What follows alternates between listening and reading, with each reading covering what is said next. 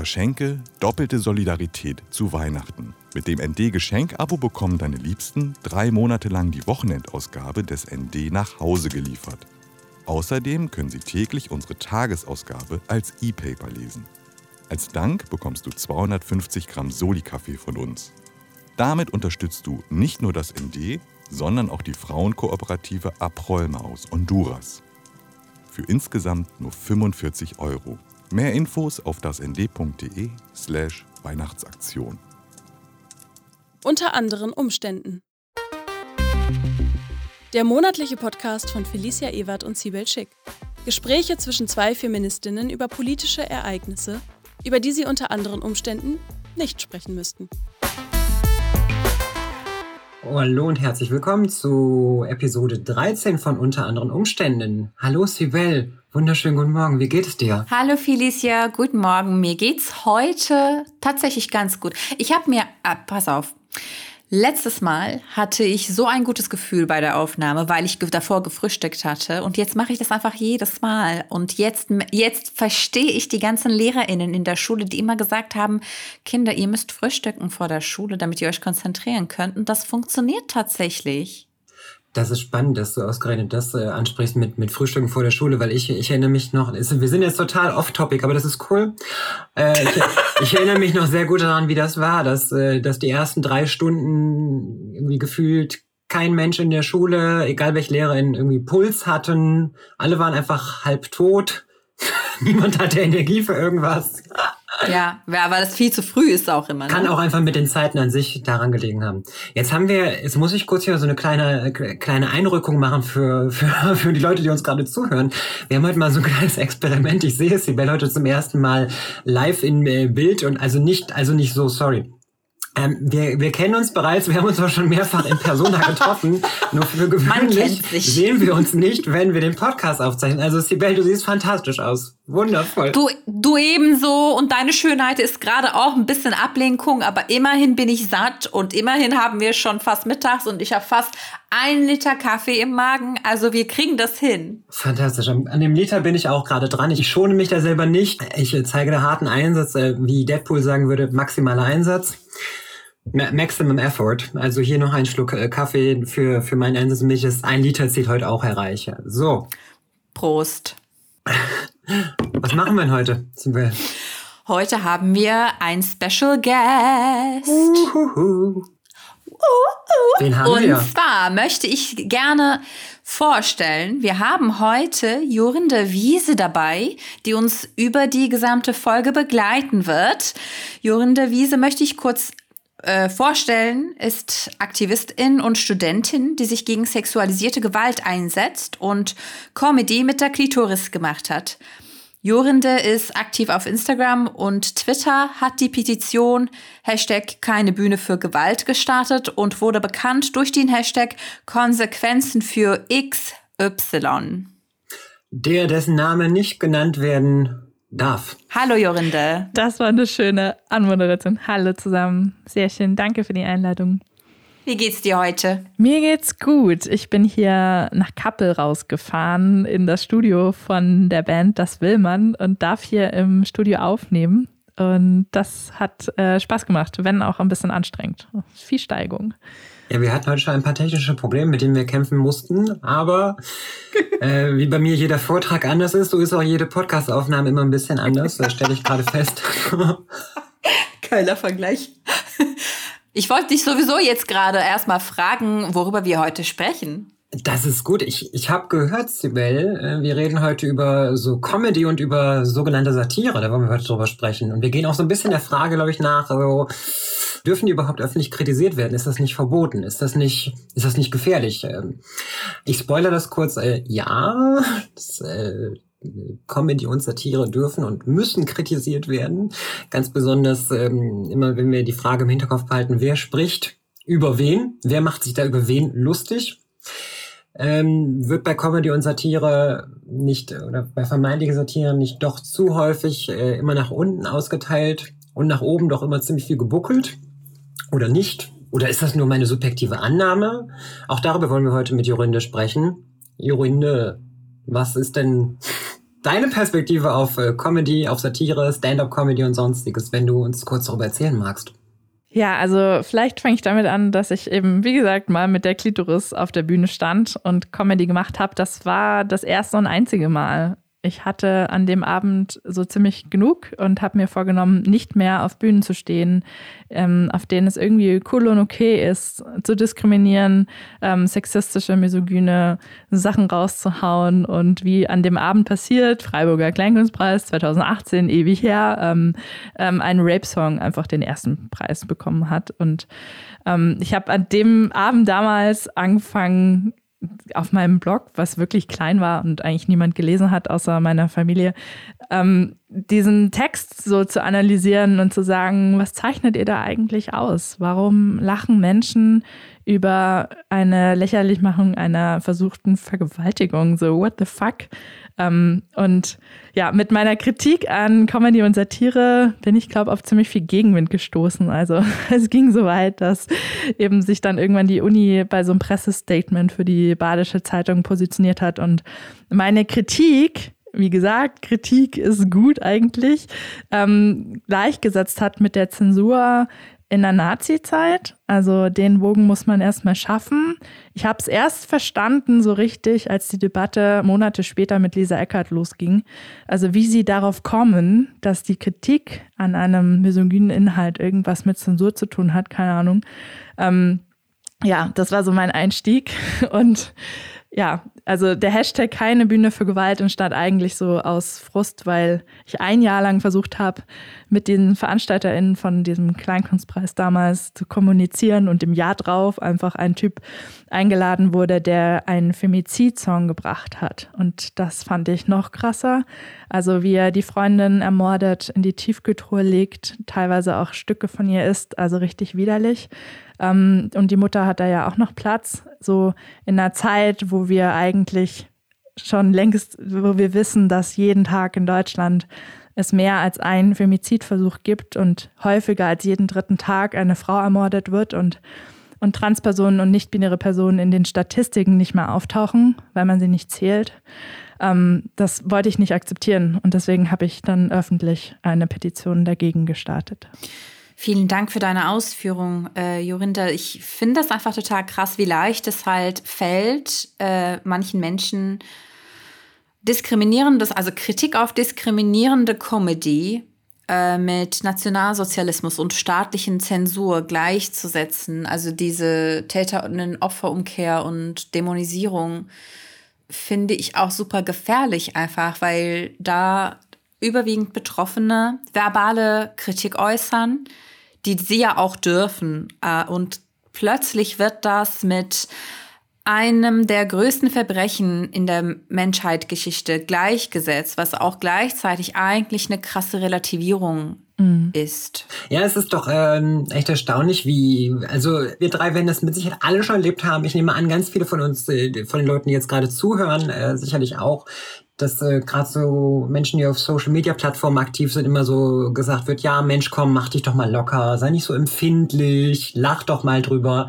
Und es ist doch echt erstaunlich, wie, wie, wie krass empfindlich mit vielen Anführungszeichen Leute reagieren, die dann kritisiert werden. Oder eigentlich fast noch hm. schlimmer, mhm. wie krass empfinde ich Leute äh, dann denen zur, zur Verteidigung zuspringen und zur Hilfe eilen, die da irgendwo mal öffentlich kritisiert werden. Immer diese Verweise auf, ja, aber freie Meinungsäußerung, so, ja, mache ich mhm. gerade hier, tue ich gerade hier. Ich nutze gerade mein Recht auf freie Meinungsäußerung und kritisiere sachlich meinetwegen sogar. Ich kann auch ganz toll sachlich kritisieren.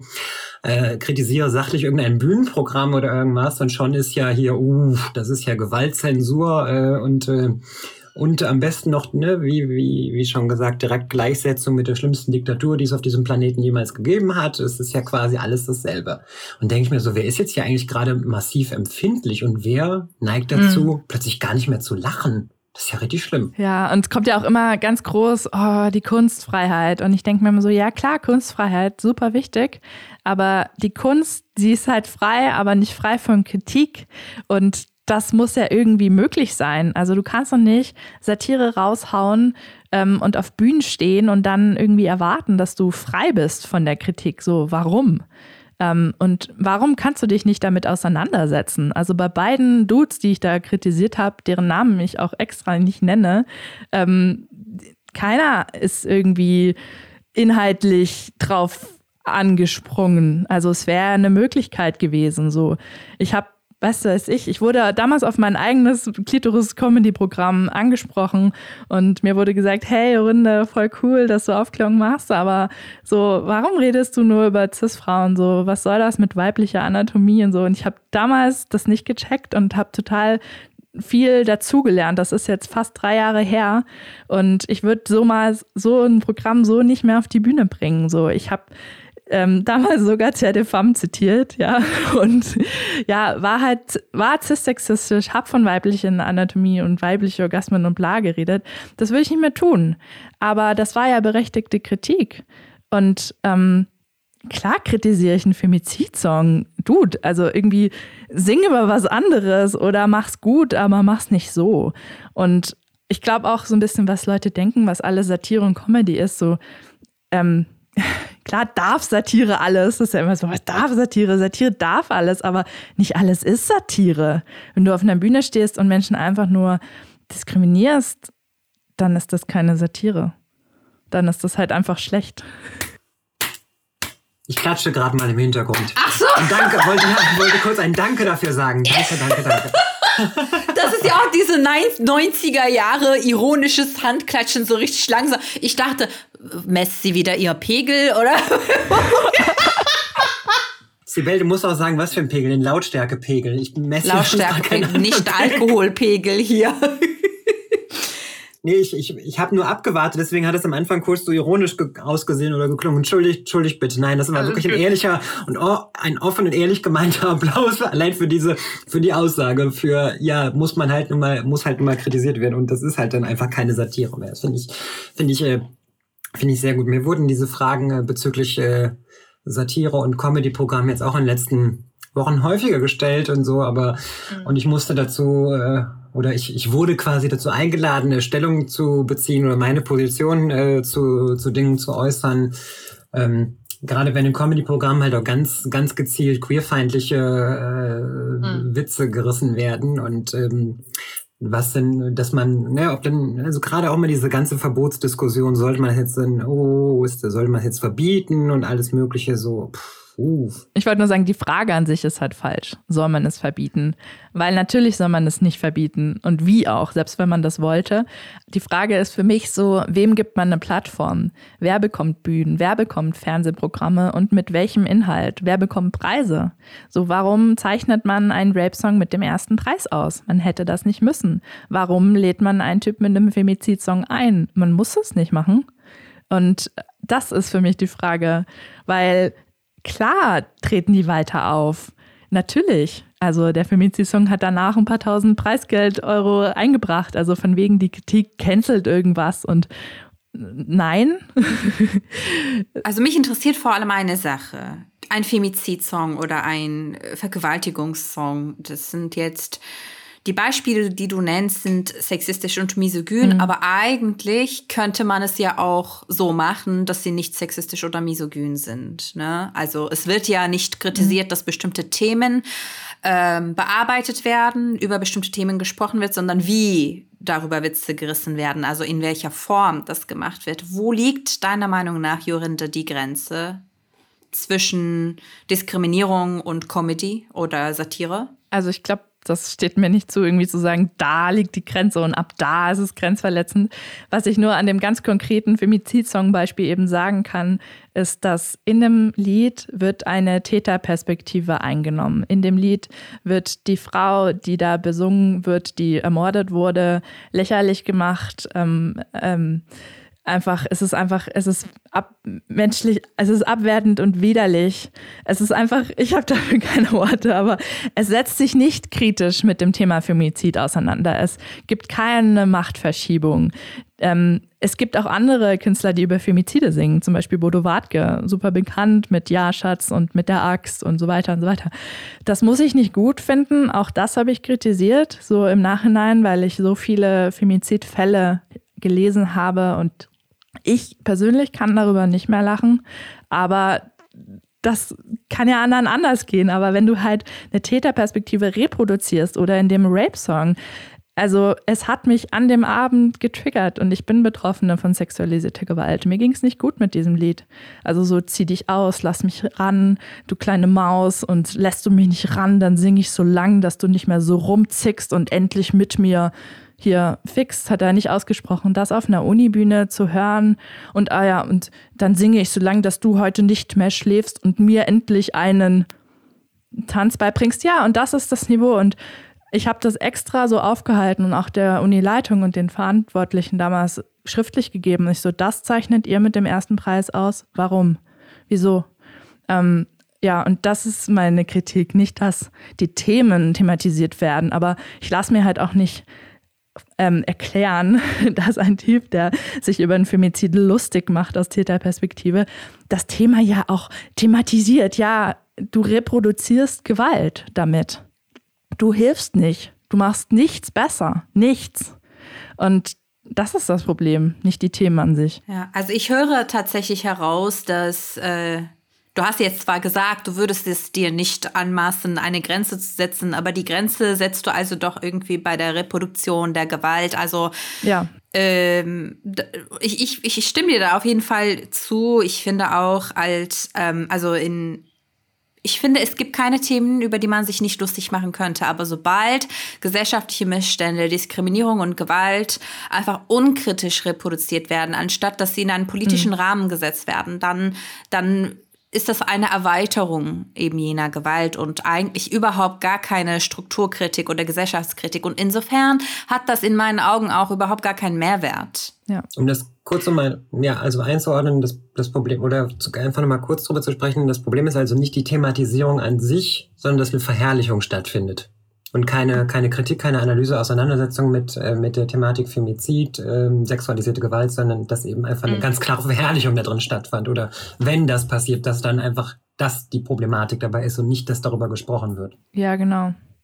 Und äh, es ist auch an sich schwierig. Also ich habe als Beispiel immer Hannah Gatsby im Kopf, die in ihrem Programm Nanette sagte, sie hört auf damit, entweder andere abzuwerten oder sich selbst. Darauf basiert so viel in Comedy. Menschen, natürlich darf sich jeder Mensch auch über sich selbst lustig machen und ähm, keine Ahnung, das steht dir frei. Aber einen Weg zu finden, inhaltlich gut zu sein, lustig zu sein und wirklich Satire zu machen, ohne andere zu verletzen oder dich selbst herabzusetzen, so, das ist gar nicht so einfach. Felicia, du warst ja letztens bei, äh, du hast ja gerade eben auch selbst angesprochen, du warst äh, vor kurzem in äh, einem Fernsehprogramm, in dem es auch tatsächlich um dieses Thema geht. Da fand ich bezeichnend, dass eine der interviewten Personen zu diesem Thema sich so richtig aufgeregt hat über die Frage politische Verantwortung in Comedy. Und ich, ich fand das total bezeichnend. Es geht in, wenn es um Satire und Comedy und, äh, und Politik und gesellschaftliche Missstände und Diskriminierung geht, ist es ja, kommt es immer wieder halt dazu, Kunstfreiheit, Meinungsfreiheit etc. pp. Ich habe letztens einen Podcast äh, gehört, ähm, Cancel Me Daddy, in dem es um Dave Chappelle ging. Und da hat eine Person zu Recht gesagt, und das war sehr erhellend, es wird ständig über Kunstfreiheit gesprochen und nicht über Kunstverantwortung. Und genau das war auch in diesem Programm, wo du dabei warst, total sichtbar, dass sich diese Person einfach total darüber aufgeregt hat. Ich habe doch keine politische Verantwortung. Ich bin Comedian. Politische Verantwortung haben PolitikerInnen. Und das finde ich auch total bezeichnend, halt diese Verantwortung komplett so auf dieser Weise von sich zu, ja, von sich zu weisen sozusagen äh, und sich davon, sich zu ducken. Ja, darüber habe ich in dem Interview auch gesprochen. Das wurde aber im Interview selber nicht ausgestrahlt. Äh, das war dann hinterher erst in so einem kurzen, in der kurzen Insta-Story von der Fernsehsendung zu sehen. Also da, wo es wichtig gewesen wäre, taucht es natürlich nicht auf.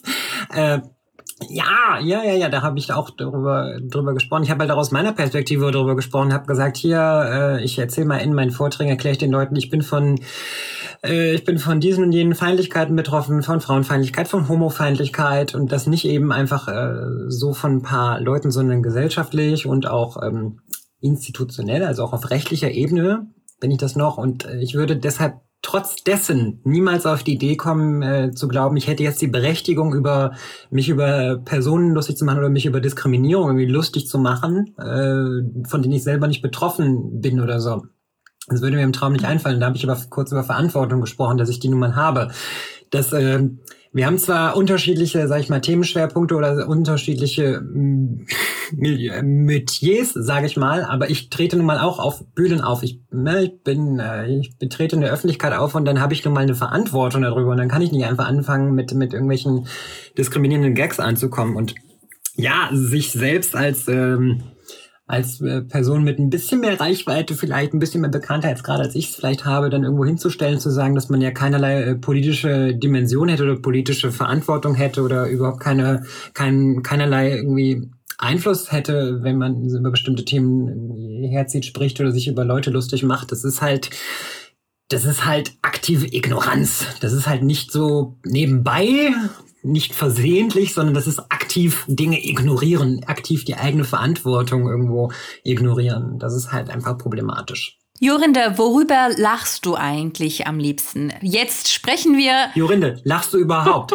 machst du das oder machst du das, Nie. machst du das nur privat, Nein. so vom Spiegel oder so? Nein, ich bin absolut humorlos und am liebsten lache ich über mich selbst.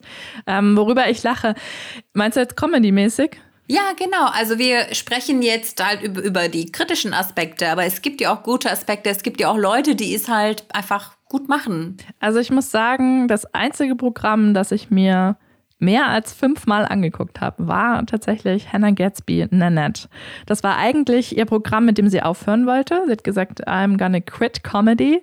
Und dann das. Und das hat mich krass mitgenommen. Es hat mich sehr berührt. Äh, es war super persönlich, aber auch so dieses, also die hat ein unglaubliches Wissen. Also die, die hat ja über Picasso hergezogen und Van Gogh und keine Ahnung. Es ging, es, es war viel Inhalt, aber auch ganz doll dieses, ich mache mich nicht mehr fertig auf Bühnen, nur damit ihr lachen könnt. Ich, ich verkaufe euch nicht mehr mein Trauma als Gags, damit ihr lachen könnt. Und die Queerfeindlichkeit, die ich erlebe, erlebt habe, gebe ich nicht mehr in Gags äh, preis. So, das mache ich nicht mehr. Und das hat mich echt beeindruckt, weil wer macht sowas sonst? Also äh, ich habe noch keine, ich habe keine großen, krassen Vorbilder, die ich sonst nennen kann. Wenn ich, wenn ich da kurz direkt einsteigen darf, äh, danke dafür, weil äh, tatsächlich habe ich Hannah Gatsby jetzt auch häufiger gesehen und überhaupt habe ich seit langem mal wieder bewusst und aktiv vor allen Dingen auch Comedy mir angeschaut Mhm. Weil ich das eigentlich ähm, eigentlich meist gar nicht mache, weil ich, weil ich von vornherein weiß, äh, ich, ich brauche meine Hand nicht auf die heiße Herdplatte legen, weil ich weiß, es wird wehtun. Und nicht, nicht, nicht im Sinne von, oh, ich lerne was dazu, sondern es wird einfach schmerzhaft und sinnlos, mir die Zeit, äh, irgendwie die Lebenszeit zu verschwenden. Aber tatsächlich ist mir auch so dieser, dieser Bruch bei, bei, bei dem Programm Net aufgefallen, wenn, ich, wenn du es dir zum zweiten Mal spätestens anschaust oder spätestens beim dritten Mal, dann lachst du bei ein paar Stellen schon nicht mehr, weil du weißt, sie erzählt mhm. das jetzt erstmal nur so und du weißt ja, was dann hinterher so beim Review Reveal quasi kommt, wenn sie dann darüber erzählt, was wirklich passiert ist. Mhm. Und dann lachst du schon, wenn du es dir das zweite Mal anschaust, an ein paar Stellen einfach bewusst nicht mehr, weil du den Background dann schon kennst. Und dann weißt du, okay, sie hat das vorher quasi, ähm, ja, fürs Publikum jetzt hat sie so Auszüge von einer Szenerie aus ihrem, aus ihrem persönlichen Leben erzählt. Aber sie hat es total verkürzt erzählt, halt für die Punchline über sich selber auch so ein Stück weit und dann mhm. hinterher löst es ja auf, wie die Situation eigentlich ausgegangen ist und dann denkst du, okay, ja. Also du lachst durchaus. Okay. Es kommt manchmal vor. Ich, ich, ich möchte mich diesem Druck selber gar nicht mehr aussetzen, aber ich habe auch manchmal das Gefühl, dass ich dem, dass ich mich rechtfertigen muss, ob ich überhaupt lache. Und ich äh, kann ja aus meinem Erfinden sagen. Aber ich, ja. Ja. Nee, sag du erstmal. Nein, mach du bitte. Man, äh, ich wollte nur sagen, es ist, ich finde es sehr witzig, wenn einem Menschen Humorlosigkeit unterstellen, die gleichzeitig über diese schlechten Gags überhaupt lachen können. Also es gibt ja einen Grund, warum ich nicht mehr darüber lache. Es gibt einen Grund, warum ich irgendwie es dann nochmal dachte, ach komm, mach nochmal irgendwie bei so einem offenen Open-Mic-Ding mit und dann erzählt einer, wie äh, Triggerwarnung, sexualisierte Gewalt, wie er eine schlaflose Person minutenlang vergewaltigt und die Leute lachen und ich sitze da und denke so, Himmel, was ist mit euch? Und das als Humorlosigkeit auszulegen, finde ich schon krass. Weil was ist dann eigentlich euer Humor? Also, wie kommt's, dass ihr darüber lachen könnt? Schon mal ja, darüber nachgedacht? Ist, das ist bloß Schadenfreude tatsächlich, finde ich. Es gibt tatsächlich ein paar Leute, die ich äh, total cool finde. Ich gucke mir immer wieder so Stand-ups an und äh, ich muss zugeben, Hannah Gatsby, äh, ich hatte noch nicht die Ehre, aber ähm, worüber ich halt super gerne und wirklich sehr äh, herzlich lache, ist beispielsweise Trevor Noah. Er hat ein, äh, ein Programm, in dem es beispielsweise auch darum geht, halt, wie weiße Menschen rumreisen und wie sie Urlaub machen und so. Und ich kann das alles so sehr fühlen einfach. Oder Idil Baydar finde ich beispielsweise aus äh, deutscher Perspektive jetzt halt super. Uh, aus deutscher Perspektive, wo ich jetzt die deutsche Staatsbürgerschaft habe. Ach stimmt, das hab, ich habe dir nur bei Twitter geschrieben. Hier nochmal alles Gute von meiner Seite. Herzlichen Glückwunsch ich bin jetzt eine Jungkartoffel, eine Frühkartoffel. Aber ja, aber pass auf, bevor ich jetzt selber vergesse, was ich sagen wollte. Genau, Idil Baydar finde ich halt großartig. Äh, und vor kurzem habe ich äh, auch das äh, Netflix-Special von Enisa Amani geguckt, wo ich gleichzeitig gelacht und geweint habe, weil bestimmte Sachen halt wirklich sehr an der Grenze waren. Ähm, aber es sind halt irgendwie so sehr gesellschaftskritische und äh, gleichzeitig unfassbar lustige Performances. Und vor kurzem, wieder letzte Woche tatsächlich, äh, habe ich Nicole Bias neue neuen Netflix-Special geguckt, was ich auch total lustig fand. Und ich finde halt, diese positiven Beispiele sind doch einfach der lebende Beweis dafür, dass Comedy einfach lustig sein und gleichzeitig aber auch gesellschaftskritisch und sensibel sein kann und nicht zwingend ständig auf die verwundbarsten Gruppen dieser Gesellschaft und ihre Gewalterfahrungen treten muss. Hm. Ich sehe da gerade so eine gewisse Parallele zu, zu Comedy und veganer Ernährung. So ja, wie wenn ich jetzt nicht mehr über Leute lachen und herziehen darf und ihre Diskriminierung aus quasi ausschlachten darf, ja, worüber soll ich dann noch lachen? So, oder so die Parallele zu, mm. ja, was isst du denn dann jetzt? das war nicht einstudiert, das war jetzt spontan. Was isst du denn dann? Dann, ja, oder dass Leute ja quasi ihre ganze Persönlichkeit darum anscheinend aufbauen, äh, sich über die, über die Gewalterfahrung von Leuten lustig zu machen, noch zusätzlich lustig zu machen fällt mir gerade nur ein, ich wurde dem Interview auch gefragt, so, ja, aber Witze über Frauen von Männern, das muss so erlaubt bleiben. So, ja, schön, lass es erlaubt bleiben. Auf dem Weg zum Interview hat mir irgendein Typ irgendwas Mesogynes äh, hinterhergeschrien, als ich auf dem Fahrrad vorbeigefahren bin. Das kriege ich da draußen gratis. Dazu brauche ich nicht Geld ausgeben, um mich in ein Programm, in ein comedy -Pro Die Leute geben ja Geld dafür aus und setzen sich dann irgendwo rein. Das ist ja nicht nur, dass sie sich auf YouTube oder auf, ne auf Netflix, gut, auf Netflix zahle ich auch einen Betrag, klar. Aber es ist ja nicht nur, dass die Leute das irgendwo gratis bekommen oder, oder keine Ahnung was. Die Leute bezahlen ja aktiv Geld, um sich in ein Programm reinzusetzen, das ist ja noch mal so der zusätzliche Punkt. Für etwas, was ich da draußen auf der Straße oder auf Twitter oder auf Instagram quasi kostenfrei äh, geliefert bekomme von überwiegend Typen. Dann bezahlen Leute Geld für. Ich denke so, ja, super. Nee, brauche ich nicht, danke. Was wollte ich gerade noch sagen? Irgendwas wollte ich gerade noch sagen. ähm, ja, es ist äh, witzig. Seitdem ich jetzt auf, dann tatsächlich mal irgendwie die Programme von, von Hannah Gatsby mir angeschaut habe, dann wurden mir auch andere plötzlich vorgeschlagen, auch deutsche Frauen, die mir plötzlich vorgeschlagen wurden. Ja, dann habe ich auch Enisa Amani habe ich geschaut. Ich habe das Programm von Hazel Brugger habe ich geschaut. Und ähm, und danach wurden mir plötzlich wieder nur Typen vorgeschlagen. Dann war quasi so der deutsche äh, weibliche Comedy-Markt war dann abgeerntet und dann dachte ich so, boah, nee, komm, reicht. Was mir jetzt schon wieder vorgeschlagen wird, ganz, ganz schlimm. Da fällt mir jetzt gerade was auf, wo, worüber ich noch sprechen wollte. Ich glaube, irgendwer hat sogar angesprochen. Mir ist es nur so aufgefallen, ich schaue so die Programme von, von irgendwelchen, von Männern, aber es ist dann eher beim politischen Kabarett, weil so Typen-Comedy, das, nee, das, das kann ich mir, glaube ich, nicht mal aus äh, analytischen oder wissenschaftlichen Zwecken anschauen, weil ich das meist nicht ertrage. Ich habe mir so politisches Kabarett angeschaut und dann kommen immer wieder irgendwelche Sätze, irgendwelche, es sind immer, immer kommt immer irgendwo ein, so eine misogyne Punchline, irgendwie was Sexworker in Feinde, das kommt vor und dann denke ich immer so, ja, oder ich erinnere mich an diese Sätze, dieses, ja, aber guck doch mal, das Programm ist doch sonst ziemlich gut. Und dann bemerke ich bei mir selber mitunter, oder ich habe bei mir bemerkt, dass ich so über Verschiedenes hinweggesehen habe. Und wenn ich mir das Comedy-Programm von einer Frau anschaue, dann fällt ein Satz und ich, ich denke so, boah, nee, komm, kannst du vergessen. Das heißt, ich denke, in meinem Kopf lege ich selber viele härtere Maßstäbe an, an, an, an weibliche Comedians und das, das erschreckt mich selber. Das ist mir nämlich plötzlich so aufgefallen. Ich weiß nicht, ob ihr dazu, ob euch das bei euch selber auch schon mal irgendwie aufgefallen ist, aber ich habe bei mir festgestellt, so, ich, ich merke das und, das und das gefällt mir irgendwie nicht, dass ich, dass ich Typen so vieles durch, hab durchgehen lassen ich sage, ja, das Programm ist ansonsten nicht schlecht. Und bei einer Frau denke ich dann sofort, boah, nee, dar darüber hätte sie Bescheid wissen müssen. Das muss sie unbedingt, das, äh, das darf sie. Das, so, also so ein totaler Bias ist dann. Ich weiß nicht, habt ihr das auch schon mal bemerkt? Also ich finde das völlig normal. Äh, selbstverständlich gibt es halt Doppelstandards und wir wachsen alle halt darin auf, dass da geht es nicht nur um Comedy in in jeder Hinsicht werden einfach Menschen, die irgendein Merkmal haben, was als also zur Markierung dient äh, und äh, zur Zielscheibe gemacht wird, jetzt bei, bei Frauen oder anderen Menschen, die bei, beispielsweise von Rassismus betroffen sind oder be behindert sind, etc. pp. Es ist immer äh, so, dass halt diese, diese Maßstäbe äh, sich einfach härter, also die, die, die werden härter und die Gesellschaft geht mit ihnen einfach strenger um.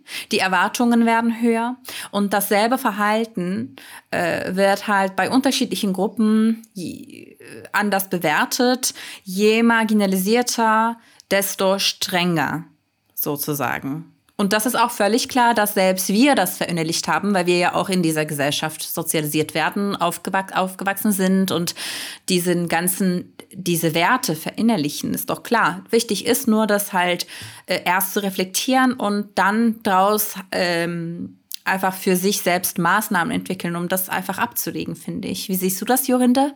Ja, ich muss sagen, seit Lisa Eckert schockt mich irgendwie nichts mehr. Also was auch Frauen sich leisten an Diskriminierung auf Bühnen. Und ich weiß noch, als ich sie zum ersten Mal so bewusst gesehen habe und das dann auch in meinem Blog kritisiert habe, es war zu Beginn der Pandemie, da hat sie anti-asiatischen Rassismus rausgehauen und ich war richtig geschockt und vor allem den geschockt davon, keine Kritik dazu zu finden. Das ging mir bei anderen aber ähnlich. Also, dass man sucht, gibt es irgendwie Presse dazu, setzen sich Leute damit auseinander und nein, nur Lob, immer Lob. Und das fand ich irgendwie schwierig. Aber vielleicht nochmal zurück, vielleicht ist die Perspektive ganz interessant. Also da war als ich mich zum Kleinkunstpreis da beworben hatte, ich hatte schon das Thema, also mich hat die Klitos einfach mega interessiert, aber eher so wissenschaftlich. Und damals, als ich mir überlegt habe, wie bringe ich das jetzt an Bühnen, als ein Bühnenprogramm raus, ähm, habe ich ganz stark, war ich in so einem Zwiespalt zwischen, ich möchte ernst genommen werden, ich möchte keine Witze über Sex machen oder so. Ähm, ich muss aber irgendwie lustig sein und nett und gleichzeitig kompetent. Also ich hatte im Hintergrund auch Studien im Kopf und so. Und was sind das für Doppelstandards? Wie viele Kleinkünstler gehen auf eine Bühne mit was weiß ich was für, für Inhalten und denken darüber wahrscheinlich überhaupt gar nicht nach. Also ich glaube schon, dass wir härter bewerten. Okay, dann äh, stelle ich hier kurz abschließend die Frage. Ähm, wir haben jetzt über viele, viele Aspekte von Comedy und von Satire gesprochen. Jorinde, abschließend, was würdest du sagen, was sollte Comedy und Satire eigentlich leisten können, leisten müssen? Also ich wünsche mir, dass Satire tatsächlich gesellschaftliche Missstände kritisiert, dass sie Menschen mit Macht kritisiert, dass Machtverhältnisse umgedreht werden, dass natürlich mit Überspitzung, mit Übertreibung gearbeitet wird, aber nicht auf Kosten marginalisierter Menschen, dass nicht Diskriminierung und die Reproduzierung von Rassismus, Antisemitismus, Transfeindlichkeit, Queerfeindlichkeit, die ganzen ähm, ja, Diskriminierungsformen, die es eben gibt, dass das keine Punchlines sind und dass es auch kein cooler Inhalt ist und uns nicht weiterbringt. Und Satire ist so wichtig und wir sehen in anderen Ländern, wo das eben, wo es eben nicht frei ist, dass Menschen haben Schiss vor Satire. In China ist Winnie the Pooh zensiert, weil Winnie the Pooh mit Xi Jinping gleichgesetzt wird. Also klar ist Satire wichtig, aber nutzt sie halt richtig. Ja, vielen Dank für deine Einschätzung zum Abschluss. Und dann ähm, würde ich an dieser Stelle kurz mich einmal für eure Aufmerksamkeit bedanken und dann noch der Verweis darauf, dass der Podcast unter anderen Umständen produziert wird von ND, die linke Tageszeitung aus Berlin. Und ich möchte auch hiermit auf das ähm, weiterführende Podcastprogramm von ND hinweisen, dass ihr auch dort bitte vorbeischaut und auch dort reinhört. Ähm, ihr könnt unseren Podcast bitte abonnieren, bitte teilt äh, oder erklärt Leute über die Inhalte auf, teilt die Inhalte. Abonnieren könnt ihr so bei Spotify, aber eben auch bei meines Wissens überall, wo es Podcasts überhaupt gibt. und natürlich direkt bei ND selber. Vielen Dank, Jurinde, dass du heute dabei warst als quasi die erste Person, die wir so über die gesamte Folge mit dabei haben durften. Äh, ich, ich fand es einfach super cool, dich dabei zu haben. Danke für deine Zeit. Ja, danke euch. Von meiner Seite auch aus vielen, vielen Dank, dass du auch an diesem, ja, an diesem äh, kleinen Experiment jetzt direkt teilgenommen hast, äh, so dass wir das einmal über die komplette Folge machen, nicht nur, nicht nur per O-Ton-Einsendung, sondern so. Also vielen Dank dafür und das war ziemlich, ziemlich cool. Liebe Leute, ihr findet auch ein paar Links zu Jorinde in den Show Notes. Ähm, Und dann könnt ihr ihr folgen in den sozialen Netzwerken und ihrer wichtigen Arbeit einfach, äh, ja, ihre, ihre wichtige Arbeit unterstützen.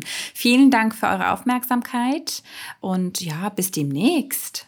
So würde ich das auch sehen. Ich bin Felicia Ebert. Ich bin Sibel Schick. Dann bis bald. Tschüss. Tschüss.